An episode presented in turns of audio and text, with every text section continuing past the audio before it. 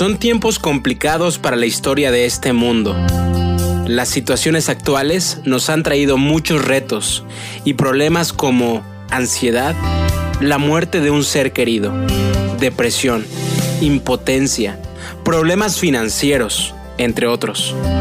Esta serie nos presenta respuestas y soluciones prácticas, pero siempre con un enfoque en la eternidad. Reset and Play. Bienvenidos.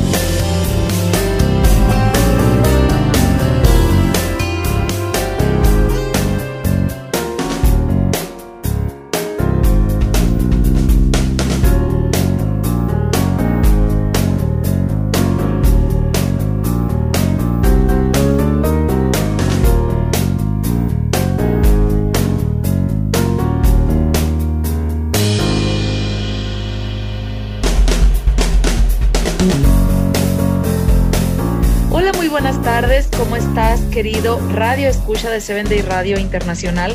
Nos encontramos más, nos encontramos una vez más aquí contigo en un programa más de nuestra serie titulada COVID-19, una mirada al interior humano por cortesía de Seven Day Radio Internacional y como parte del programa de podcast que se desarrollan en Reset and Play, donde quieras, cuando tú quieras, ya nos conoces.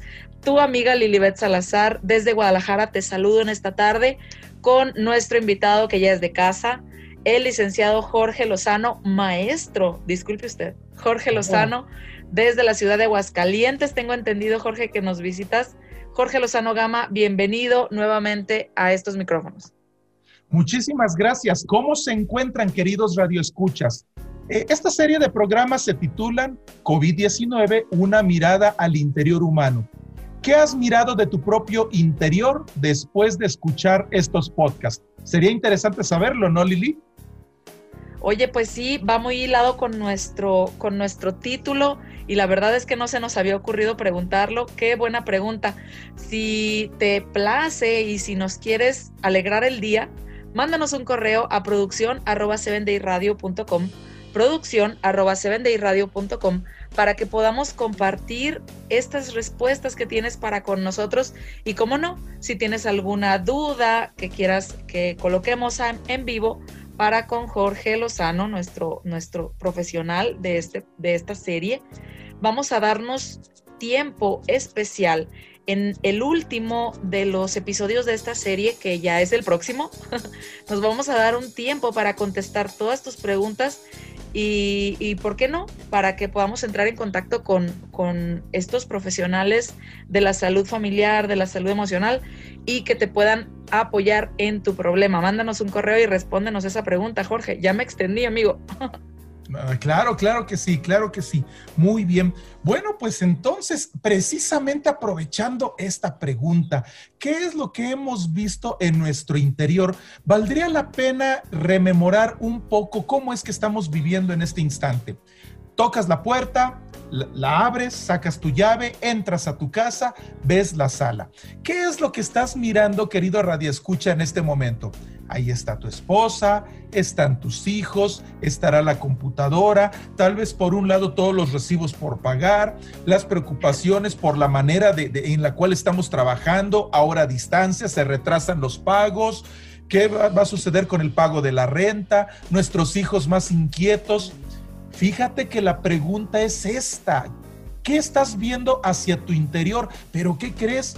Que tú eres parte de un sistema llamado familia tú no eres independiente totalmente. Lo que tú haces influye en tu familia, pero también lo que hace tu familia influye en ti. Así que la gran pregunta es esta. ¿Qué es lo que el COVID-19 está mostrándote en relación al interior de tu familia? ¿Qué te parece, Lilibet? Creo que andamos con todo, ¿verdad?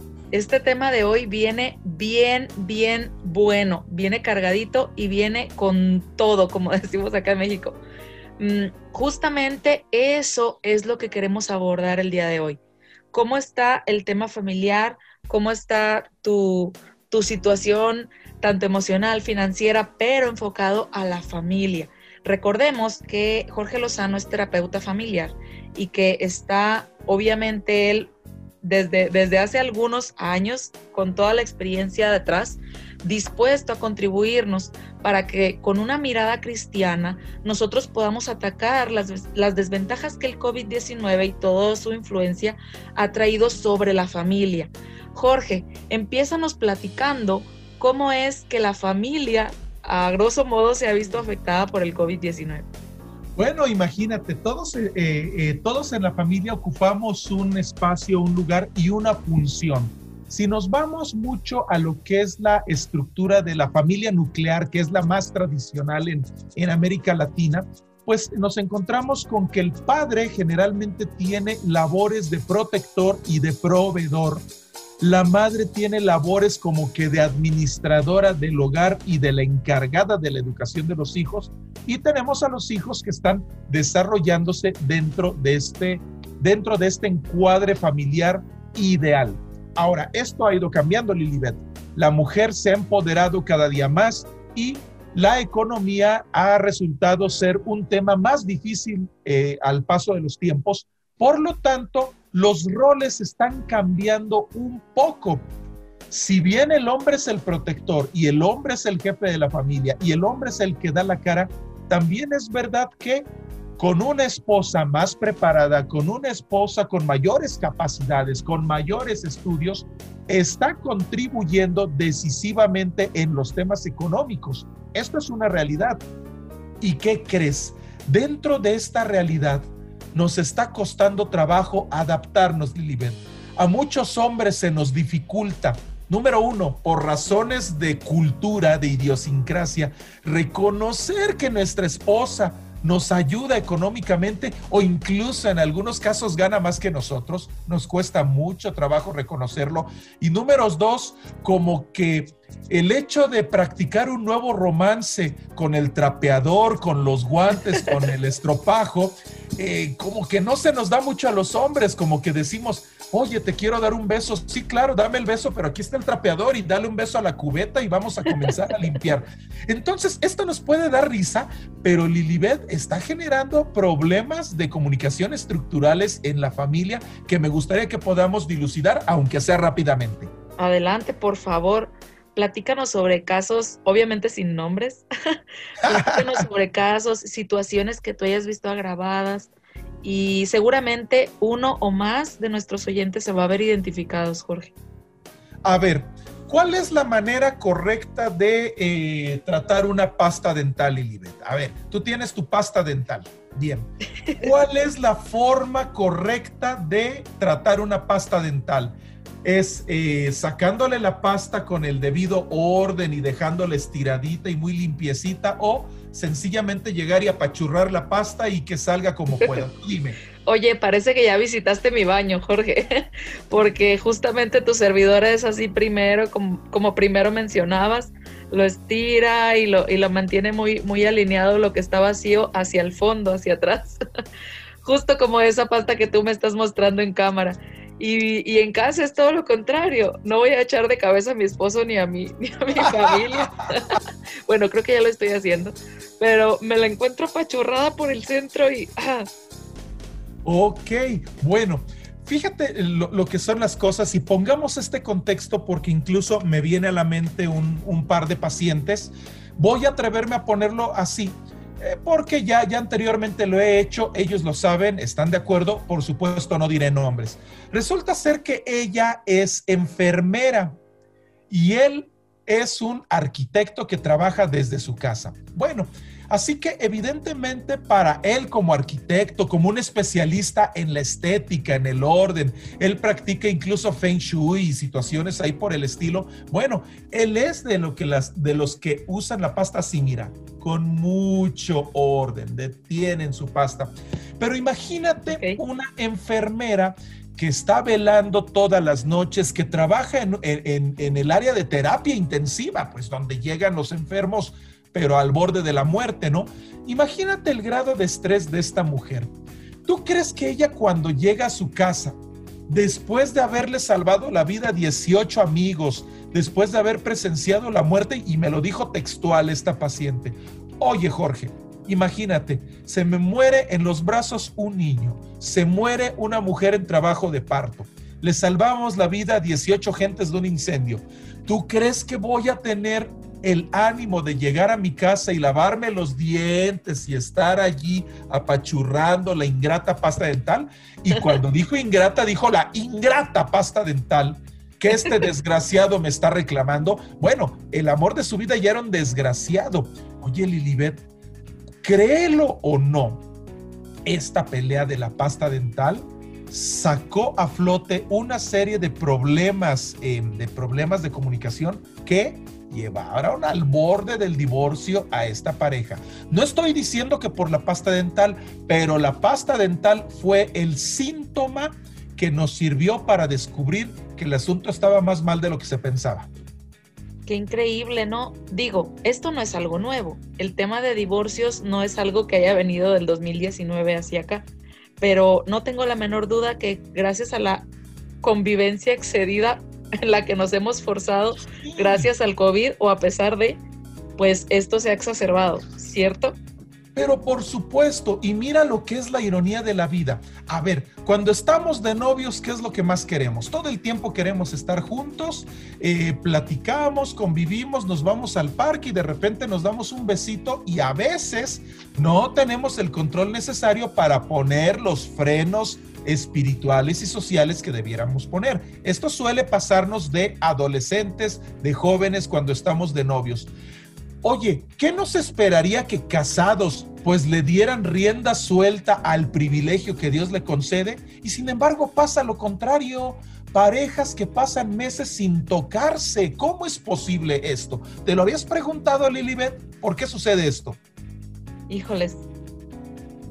No, nunca me lo había preguntado, pero es un tema, debe ser un tema difícil para terapia, me lo, me lo quiero imaginar. Pues mira, si es difícil para terapia, es más difícil para quienes lo viven. Es paradójico porque finalmente estas personas se aman. Pero ¿qué es lo que sucede? Que realmente desconocemos los lenguajes del amor y no sabemos comunicarnos de una manera proactiva, de una manera abierta. No sabemos identificar incluso cuál es el estilo de comunicación de cada uno de los integrantes de la familia. Por lo tanto, empieza a haber problemas y más con el COVID a ver, yo me voy en la mañana a mi trabajo y yo no veo qué es lo que pasa con, mi esposa en, la casa. Pero ahora que estoy encerrado en la casa y que estoy trabajando desde la casa, me doy cuenta que la señora eh, pues se tarda en, en, arreglar la ropa, por ponerte un ejemplo, y no le echa la lavadora luego, luego, o revuelve la ropa blanca con la oscura. Ay, ya con eso generamos todo un problema. Cuando antes mis camisas estaban limpias y yo ni siquiera sabía si las revolvían con la oscura o no. O sea, nos damos cuenta de problemas que antes no existían y ahora sí existen. ¿Por qué? Porque en realidad estamos conociendo a mayor detalle cómo es nuestra pareja. ¿Cómo la ves? Me queda claro que entonces es tema de comunicación honestamente nunca me había puesto a pensar que necesitábamos nosotros conocer canales de comunicación de los, de los miembros de la familia. ¿Lo estoy entendiendo bien? Pero por supuesto, todos tenemos diferentes maneras de eh, expresar amor. Así es, definitivamente esto. Y de hecho hay un trabajo muy, muy interesante de Gary Chapman. Eh, hay un libro que él escribió que se llama Los cinco lenguajes del amor fuera de la, vaya, fuera de lo que es la literatura de la iglesia, que es amplísima al respecto, esta es una lectura que yo recomiendo ampliamente. A ver, a ver, ¿cómo es el título, Jorge? ¿Nos lo repites? Los cinco lenguajes del amor. Repito, los cinco lenguajes del amor de Gary Chapman. Ok, anotando. Así es. Así que esto es bien, bien importante que lo tengamos presente para que podamos entender qué es lo que, este, qué es lo que sucede cuando nosotros estamos, eh, eh, vaya, estamos en las interacciones con nuestras parejas y por lo tanto tratar de aprender a comunicarnos. Te voy a contar una historia. Esta es una, vamos a decirlo así, es una parábola y voy a tratar de ser muy breve. Resulta ser que había un oso, un oso grande, fuerte, era el rey, el rey del bosque, ¿no? Y así que un día estaba en medio del río pescando un salmón. Ay, estaba encantado el oso y tenía comezón y se empieza a rascar en un tronco. y entonces se mueve violentamente el tronco y hasta arriba había una ruiseñora. Y entonces espanta a la ruiseñora y comienza a volar. Y el oso ve a la, a la pajarita, rojita, volaba con una gracia impresionante. Y qué hermoso canto. Y el oso se quedó prendado de la ruiseñora, se enamoró. Pero entonces esta ruiseñora voltea a ver abajo al oso, oye, ve una masa de, fortaleza, de músculos, ve, ve, un, ser poderoso, le impresiona cómo se mete en el río y, y no lo mueve ni tantito y se impresiona más la ruiseñora cuando ve al oso utilizar sus brazos y levantar un tronco y aventarlo. Y más cuando llega toda la, manada de lobos a querer hacer destrozos en el bosque y cómo ante la pura presencia y un gruñido de este oso salían corriendo los lobos. ¿Qué crees que pasó con la ruiseñora? Se enamoró del oso. Así que decidieron, decidieron hacer vida juntos y se casaron. ¿Qué tal? Y un buen día, la ruiseñora estaba enamorada de su oso y dice, voy a hacer algo muy especial para el oso. Y comienza a volar a lo largo del bosque y se tarda cinco horas seleccionando las hojas más verdes y tiernas que pudo encontrar. Ah, y los gusanos más gorditos y apetitosos que, que pudo ver, ¿no? junta todo y hace una deliciosa ensalada de gusano y va y se la presenta al oso. Y entonces está el oso todo cansado, no había encontrado salmones y le presentan la ensalada. Y entonces le hace el oso así con la garra y ve al gusano todo babosito ahí moviéndose. Este, y entonces, mi amor, te preparé esto. Fueron con muchísimo amor, cinco horas de trabajo. Y el oso muerde. ¿Y qué crees que pasó con la cara del oso? ¿Te gustó, mi amor? Sí, estar delicioso. Y mientras decía esto, el pobre oso sintiendo cómo le caminaba el gusano ahí por la lengua y pues ya ni te cuento del sabor. Bueno, ¿cómo crees que se sintió la ruiseñora? ¿Qué crees que pensó la ruiseñora? Qué, A ver, qué ingrato mi marido, qué bárbaro. Ah, qué ingrato. A ver, ¿qué más? ¿Qué más? ¿Qué ingrato? ¿Qué más? Mm, no toma en cuenta mi esfuerzo. no lo sé. No se esforzó no se esforzó por hacerme sentir bien. Yo sé que más pues de una, de una ama de casa nos estamos sintiendo de, cierto modo identificadas con la historia. Fíjate bien, fíjate, primero ya lo tachamos de ingrato. Segundo, ya lo tachamos de desconsiderado. Y tercero, ya dijimos que no se esforzó lo suficiente. Fíjate qué cosa tan más, tan más interesante. Sin embargo, cuando esta ruiseñora encontró que su nido estaba muy débil, nada más le dijo al oso y el oso con su potente fuerza clavó un tronco, seleccionó las ramas más fuertes, se las acercó la ruiseñora y ella tenía el nido más fuerte del bosque. Claro, con la ayuda de un oso, ¿cómo no iba a tener un, un nido bien construido esta ruiseñora? Y eso no implicó esfuerzo, Lilibet. Y eso no implicó consideración, pero por supuesto. Y, eso no era una muestra de amor del oso para la ruiseñora. claro. Lo, nuestro gran error, mis queridos radioescuchas, ¿saben qué? Es que nosotros muchas veces queremos que nos muestren amor como nosotros creemos que es la única manera de mostrarlo, a través del lenguaje que más nos identifica. Y esto, mis queridos amigos, pues es un error que es más común de lo que nosotros nos imaginamos, de verdad. Eh, a veces pensamos que, que únicamente eh, se vale la forma en la cual yo manifiesto amor, pero no, hay que entender cómo, cómo entiende el amor nuestra pareja y entonces aprender a manifestar ese amor. A ver, a ver Lilibet, ¿qué sería mejor para un oso? ¿Hacerle una ensalada de gusanos o sencillamente regalarle cinco salmones frescos sin preparar y ponérselos ahí frescos? ¿Qué te va a agradecer más el oso? Claro, era como identificar su, su gusto, ¿no? Lo que él come. Exactamente. Bueno, esta es una historia, pero a veces es la historia de nuestro hogar. ¿Y cuáles serán esos cinco lenguajes del amor? A ver, Lilibet, por ejemplo, ¿a ti cómo te gusta que tu marido te demuestre amor? esa es una muy buena pregunta con palabras. A ver, cuéntanos, cuéntanos. Mm, con palabras, con palabras de aceptación, por ejemplo.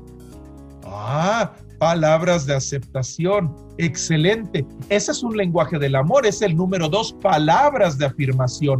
Pero no solamente son las palabras, son las caricias. Es el hecho de decir, ¿cómo estás, mi chaparrito? Y que te rasquen así, te hagan piojito en la orejita. y ese es un lenguaje del amor sumamente importante. La palabra, el concepto acompañado de un contacto físico es uno de los lenguajes del amor más socorridos y, lo entendían muy bien los poetas. Por eso, por eso eh, decía Manuel Acuña, pues bien, yo necesito decirte que te quiero, decirte que te amo con todo el corazón, que es mucho lo que sufro, que es mucho lo que lloro, que ya no puedo tanto. ¿Cuál es el lenguaje del amor de Manuel Acuña? Las palabras. palabras. ¿Qué lenguaje? A ver, ¿cómo vamos a, cómo vamos a incentivar el, este lenguaje del amor? A ver, un método que tenemos mucho en Jalisco, Lilibet, las serenatas. Ande. Ande, eso, ande. Ya ve, querido Radio Escucha varón, Conozca cuáles son las palabras más bonitas que le gustan a su esposa. Investigue cuál es la música que más la, que más la, la, hace sentirse dulce, que la derrita. Que si le gustan las canciones de Ricardo Montanero, qué sé yo. Bueno, seleccione una canción bonita y póngasela en el radio. Y si usted canta bien, pues ¿qué está esperando? Vaya y contrate su mariachi, su trío y cántele al amor, cántele a su esposa. ¿No lo crees, para México, ¿eh? mis queridos radioescuchas, sabemos que nos escuchan de todas partes. Aquí en México ubicamos muy bien el mariachi, pero eso, identificar lo que le gusta, ¿cierto?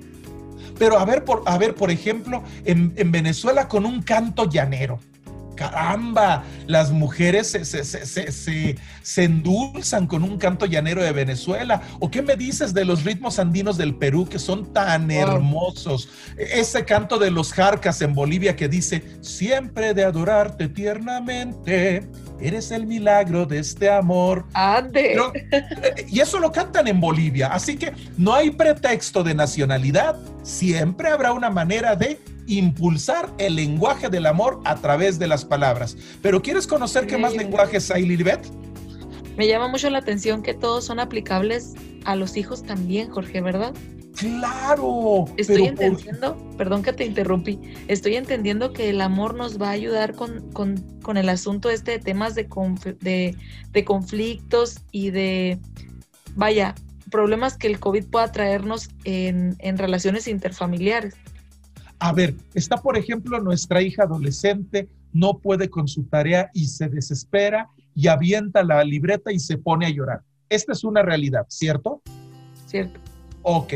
Bueno, muchos padres cometemos el error de decir, oye, no es para tanto, ya, déjate de berrinches, agarra eso y ponte a estudiar. Es más, estos son pretextos porque tú eres una floja. Y, ya le dijimos de cosas. Olvídate, a lo mejor ni le pegamos, a lo mejor ni le dimos el manazo, pero ya lastimamos su corazoncito. Qué diferente sería llegar a abrazar a nuestra hija, recoger el cuaderno y sencillamente recargar su cabeza en nuestro hombro como papás. ¿Qué te pasa, mi amor? ¿Qué le pasa a mi guerrera valiente? A ver, guerrera, ¿qué pasa, mi amor? Fíjense qué bien. Yo no dije a mi princesita, que sí son nuestras princesitas, sí son las niñas de nuestros ojos, pero hay momentos en que las palabras ayudan a reafirmar la autoestima de nuestros seres queridos. Ella se estresó porque no podía con su tarea y ¿qué hago yo inmediatamente? Reafirmarle sus capacidades. A ver, mi guerrera, ¿qué pasó? Cuéntame, guerrerita. No puedo con esta operación matemática. Ok, mi amor. Tómate cinco minutos de descanso, tómate una lechita y ¿qué te parece si yo me pongo a estudiar contigo? Y allí ya estamos utilizando dos lenguajes del amor. Uno, las palabras, en este caso reafirmando, estimada Lilibet. Pero número dos, el acto de servicio. ¿Y qué es un acto de servicio? Hacer algo en pro del ser que tú amas. En este caso, apagas la televisión, le apagas a tu fútbol, al cabo que mi equipo ya lo eliminaron, bueno, pero nunca mi equipo de fútbol va a ser más valioso que la autoestima de mi hija. Así que agarrar el cuaderno, a ver hijita, ah, tienes problemas aquí con geometría analítica, vamos a ver, te voy a explicar lo que es la elipse. Y comenzamos, comenzamos. Que tú no le sabes, bueno, ayúdale a, a buscar a un tutor pero involúcrate. Y eso es un acto de servicio. Y esos son lenguajes del amor. Señora, hermana que nos está escuchando, cuando su marido se ensucia las manos arreglando la cañería, ese es un acto de amor grandísimo. Cuando usted está de compras y se tarda cinco o seis horas eh, eligiendo ropa y tiene al marido allí al lado, calladito, sosteniéndole la ropa y, y cargándole las bolsas, ese es un acto de amor que implica paciencia. De verdad hay que valorarlo. Y muchas veces a nosotros los hombres nos conquistan con un acto de servicio. Ese es un acto de amor. A ver, yo estoy arreglando la cañería y de repente llega mi esposa con una jarra de agua de limón. Óigame, no necesita decirme más. Con eso me tiene a sus pies y le puedo arreglar hasta tres o cuatro cañerías. increíble, increíble. Aquí estoy tomando mis notas, ¿eh? O sea, el primero de los, de los eh, lenguajes del amor es el de las palabras. Palabras de afirmación. Y, el, segundo, actos de servicio. Así es. Ok, me quedé con que estaba también el, el, tacto. Ah, claro, pero oíganme, eso no falta. Si de ese lenguaje del amor luego abusan los muchachos, ya se quieren ir luego, luego sobre el contacto físico. A ver, tranquilos. Uno de los grandes problemas de la pandemia es que está afectando las comunicaciones humanas porque el ser humano necesita contacto físico para generar este, para generar neurotransmisores que nos hagan desarrollar apego por los seres queridos. Definitivamente, definitivamente. Oxitocinas, oxitocinas. Un abrazo genera oxitocina. Entonces, usted quiere tener una comunión más íntima con su marido, con su esposa, abrácense. Tan simple como eso, abrácense. Miren, les voy a poner un ejercicio de oxitocina, pero así, impresionante. A ver, a ver. Pónganse en, una, en un par de sillas de frente, usted y su esposo o su esposa. Peguen las rodillas. Enseguida tómense de las manos mirándose a los ojos. Luego usted, señora, tome del cuello a su marido y usted, señor, tome de la cintura a su esposa. Síganse viendo de frente, díganse te amo y luego peguen sus mejillas y van a sentir cómo recorre un escalofrío todo el cuerpo y empieza usted a sentir un placer único. El corazón empieza a palpitar más fuerte y entonces hay un estado de bienestar impresionante. Generalmente cuando estamos cuando estamos en una terapia que de repente hay problemas, a veces hacemos este ejercicio para tratar de calmar la situación y de recordarle a la gente que independientemente de los problemas esa mujer es la mujer de su vida y ese hombre es el hombre de su vida y que este tipo de sensaciones jamás las tenemos que olvidar. Oigan, ahorita que hay COVID-19, pues cuando se vayan a acostar los niños, hagan ese ejercicio. Y, lo que sigue, bueno, pues ese ya es asunto de ustedes, no lo voy a describir, pero... Por favor. pero esto es algo que hay que hacer. Ahora, con sus hijos también haga este ejercicio, obviamente de un modo diferente, pero sienta el cariño de su hijo cuando así todo fuerte le abraza a usted, mamá, a usted el abrazo entre hombres, ay, yo tengo un hijo que mide lo que yo, yo, yo mido un 83. ¿Y qué sensación tan hermosa siento de percibir la potencia, la fuerza de mi hijo, cómo me abraza y me da mis manazotes, pero es la manera de expresarnos amor entre hombres. Tenemos que promover el contacto físico. Bese a su mujer, bese a su marido, abrace a su hija. En la medida que usted abrace a su hija, en esa medida usted se la va a poner Más difícil a los muchachos que no valgan la pena. El muchacho que valga la pena va a respetar a su hija tanto como usted la respete. Y si usted tiene un contacto físico idóneo y adecuado, caballero, usted le está poniendo ejemplo a su hija de qué contacto físico ella es el que debe permitir de su novio. ya te vi pensativa. con los mismos lenguajes del amor podemos promover autoestima en los hijos también, Jorge. Y no solamente eso, les, les estamos dando instrucción y las bases para familias sólidas del futuro. ¿Qué te parece? Qué tremendo. Yo en alguna ocasión había escuchado que aquellos hijos que tenían un, un muy buen referente de amor en sus padres, era mucho más probable que lo vivieran también ellos. Pero por supuesto, y acuérdate que incluso hay una norma no escrita de la terapia que dice lo siguiente, uno va a tomar como modelo a su padre o a su madre. Así que las muchachas normalmente van a elegir a un esposo con características similares a su padre. Y en el caso de los varones, elegimos a mujeres similares a nuestras madres. Piensa un poquito, piensa un poquito en Patricio y estoy cierto y seguro que hallarás muchas coincidencias con tu papá. Mira, ya hasta te estás riendo. Sí, y curiosamente mi suegra y yo coincidimos en muchas cosas. Ah, ya ves, fíjate qué cosa tan interesante. Pero hay otro punto muy, muy, muy fuerte. Tiempo, pero tiempo de calidad. A ver, queridos amigos, hermanos, eh, gente que nos está escuchando, el COVID-19 nos tiene encerrados en casa. ¿Cuál es la calidad del tiempo que estamos dedicando a nuestras mujeres, nuestros varones, nuestros hijos, incluso a nuestros empleados domésticos, que les tenemos que dedicar tiempo de aprecio también para garantizar buenos trabajos y garantizar un lugar agradable para trabajar y vivir. A ver, ¿cómo está el tiempo? No, pues es que yo sí me la paso cinco horas diarias con mi hijo, perfecto, pero de esas cinco horas, tres horas fueron viendo la televisión, un partido de fútbol, comiendo palomitas. Y las otras dos horas, pues tú estabas en tu celular y tu hijo estaba en tu celular. A ver, ejercicio. Dime las tres canciones favoritas de tu hijo, ¿te las sabes? Casi estoy seguro que no.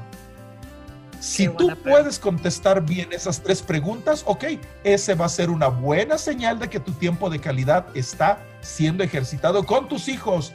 Pregúntale su color favorito, su comida favorita, quiénes son sus amigos. Y cuando hay una buena relación de tiempo de calidad, y tiempo de calidad implica apaga tu celular, tu bendito celular, cierra tu laptop, desconecta tu televisión, es más, desconecta el celular para que cuando tu hija esté platicando contigo, nadie los interrumpa.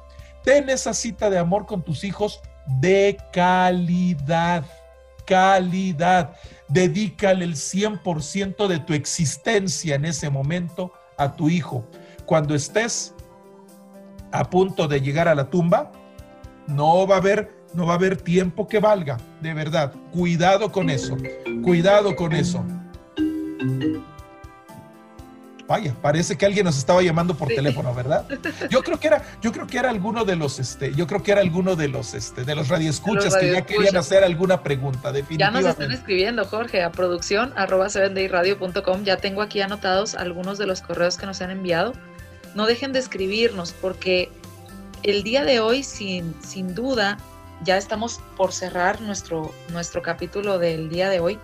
Mm, y no tengo dudas que va a haber muchas personas, em, Jorge, que tengan inquietudes al respecto. Escríbanos, mándenos sus preguntas porque en serio vamos a dar un espacio especial en el próximo episodio, ya cerrando con la parte, bueno, no les vamos a adelantar mucho, o si, o si les adelantamos, Jorge, del próximo podcast. Como quieras, como quieras. Yo diría que no para que los dejemos en ascuas. bueno. Pero a ver, falta nada más un lenguaje del amor. Lilibet, ¿te gustan las flores? Oh, ¿cómo no? ¿Y, cuáles son tus flores favoritas? Me gustan mucho las gerberas rosas. Ah, muy bien, las gerberas y rosas, ¿cierto?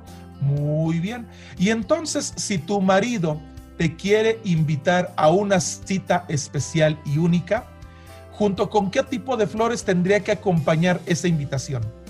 Lo hace Ah, ya te vi la sonrisota y ya te vi el rubor en las mejillas.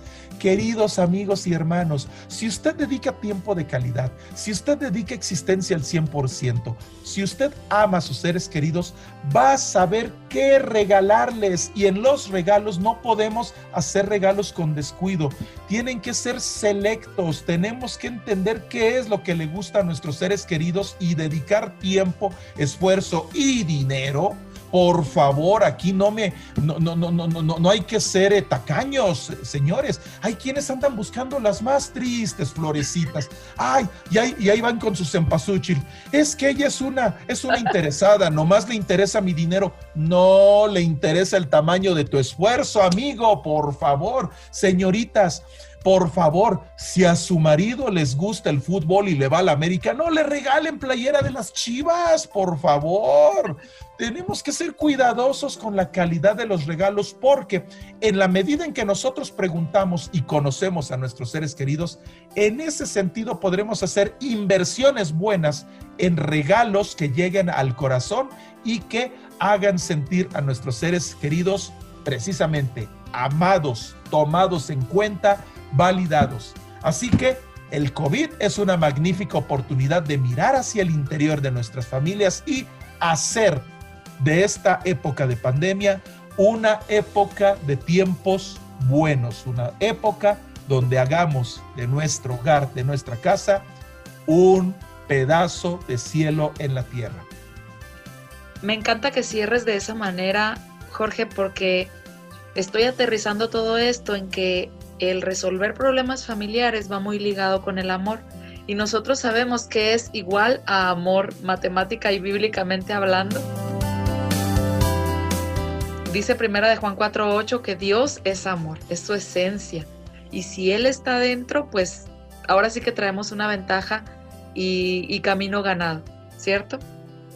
Exactamente, no hombre, yo a lo mejor posteriormente hablamos de Primera de Corintios 13, pero por lo pronto, pues ya para despedirnos, deseamos que su vida familiar sea la más plena, placentera y llena de comunión y comunicación con Dios nuestro Señor. Y ya que lo estoy diciendo, pues creo que voy a tener que eh, preparar una orquídea por ahí porque necesito hacer un regalito. Excelente, me parece muy bien. Eh, pues con esto cerramos nuestro, nuestra cuarta entrega de este programa COVID-19, una mirada al interior humano. Nos gustaría que el día de hoy, haciéndolo de manera especial, eh, nuestro experto en terapia familiar, Jorge Lozano, nos acompañe a orar cerrando nuestro programa. Si nos haces el favor y el privilegio, Jorge. Oremos que tu Espíritu Santo llene de sabiduría a los padres, a las madres y a los hijos para poner el 100% de su existencia en ser felices aquí en la tierra, en medio del más grande tesoro que nos has dado, que es nuestras familias. Tu Espíritu Santo bendiga a todos y cada uno de nuestros radioescuchas. Y si alguno le ha tocado vivir en soledad, que tu Espíritu Santo, Señor, le bendiga y le haga saber que la base para formar una familia es primero aprender a vivir una magnífica soledad en comunión contigo. En el nombre del Padre, del Hijo y del Espíritu Santo. Amén. Amén. Gracias a todos por estar con nosotros. Dios nos los bendiga y nos vemos el próximo domingo.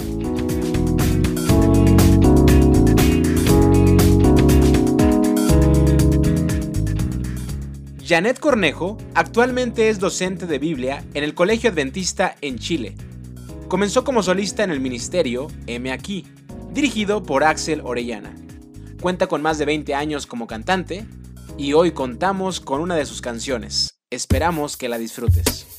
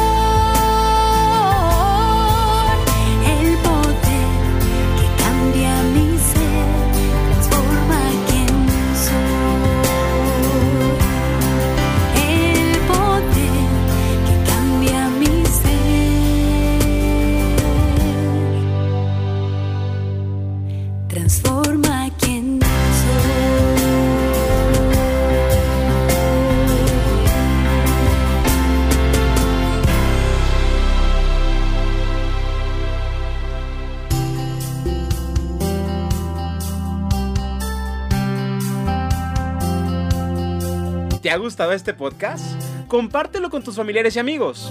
No te pierdas cada domingo un nuevo episodio solo por 7 Day Radio. Reset and Play.